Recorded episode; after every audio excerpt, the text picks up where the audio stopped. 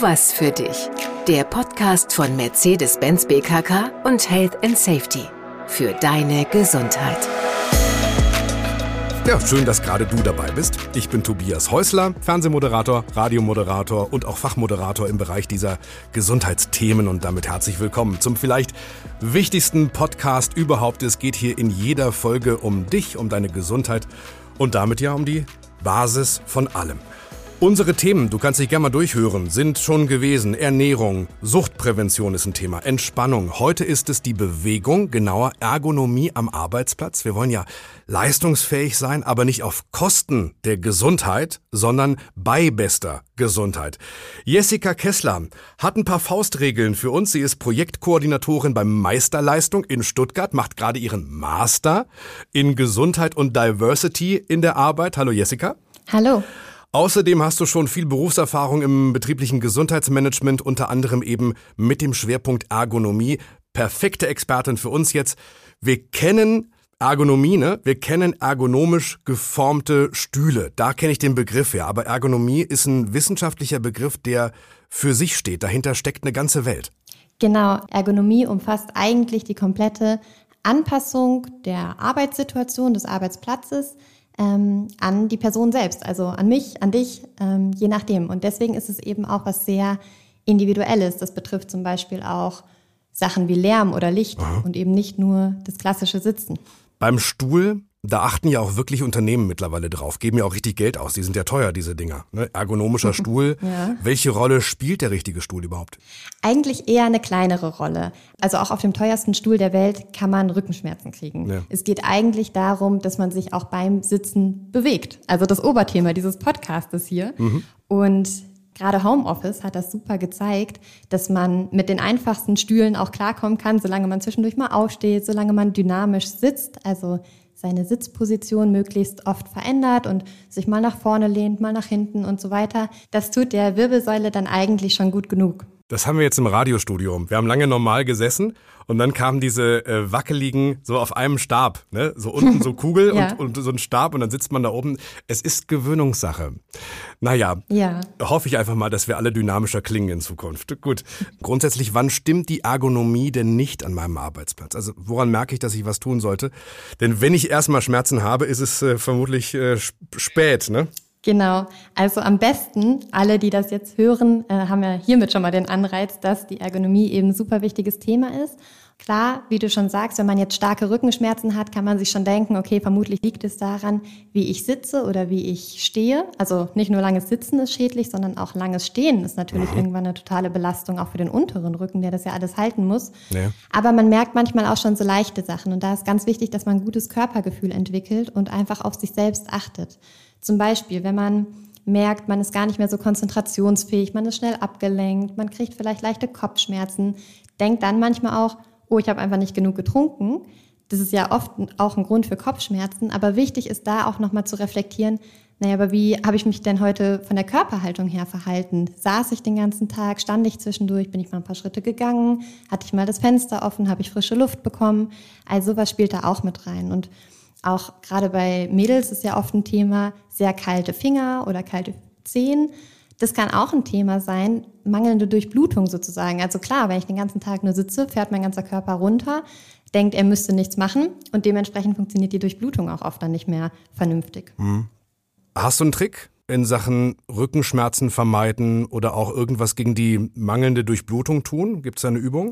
Gerade Rückenschmerzen und Durchblutung ist so was ganz Typisches, was oft kommt. Und da ähm, dürfen jetzt natürlich auch alle Zuhörenden sehr gerne mitmachen. Oh ja. sehr gut. Damit bin ich gemeint. Ja.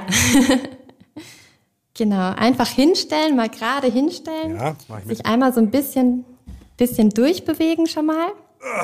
Ja. Und jetzt, sehr gut.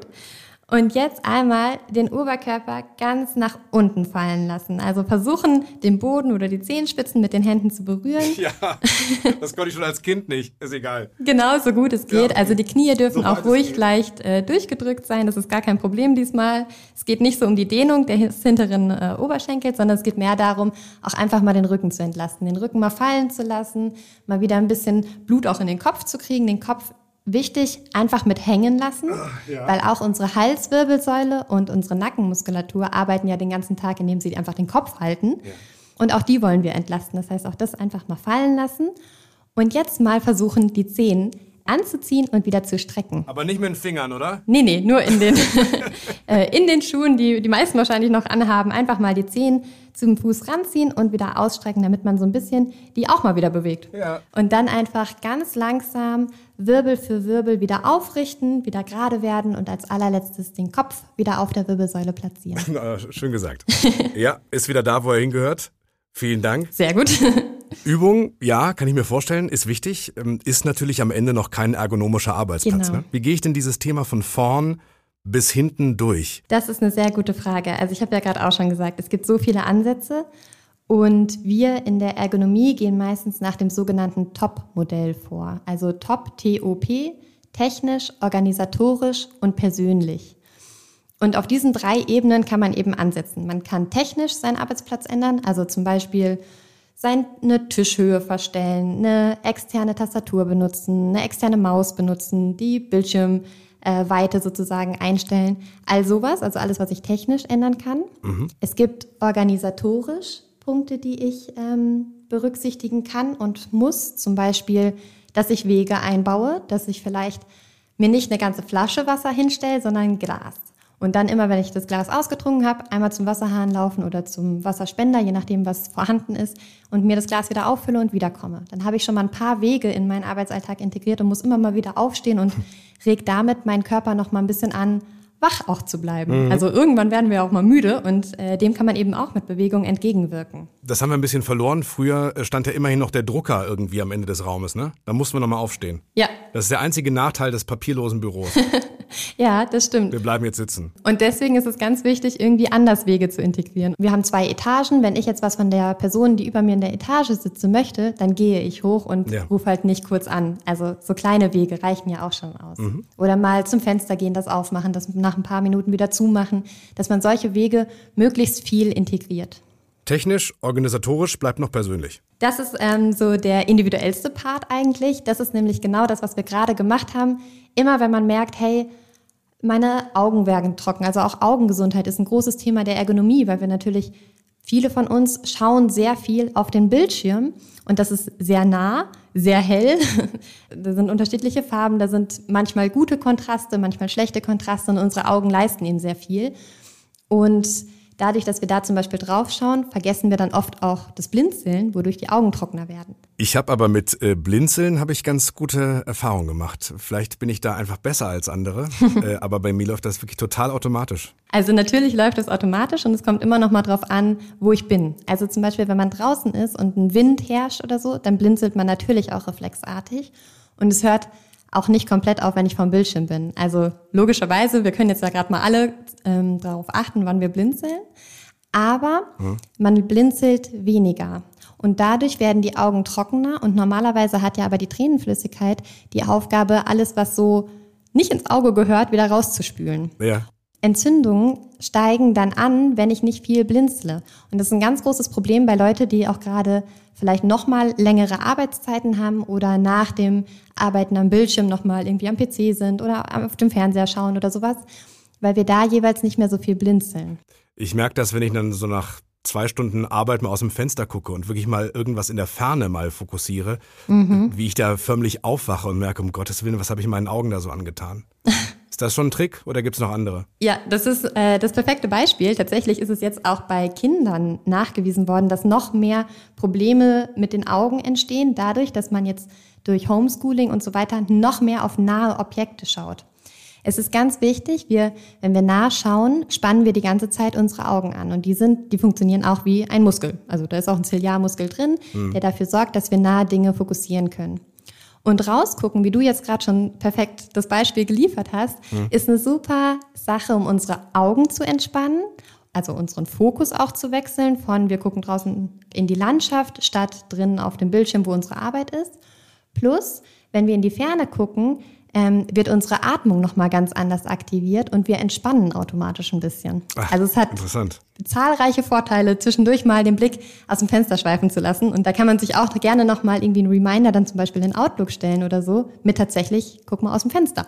Und dann ja. einfach mal eine Minute, das muss ja gar nicht lang sein. Man soll ja jetzt nicht eine Stunde sitzen und aus dem Fenster starren, aber dass man mal so eine Minute sich Zeit nimmt und bewusst auch irgendwas in der Ferne mal fokussiert ja. und versucht, das scharf zu sehen.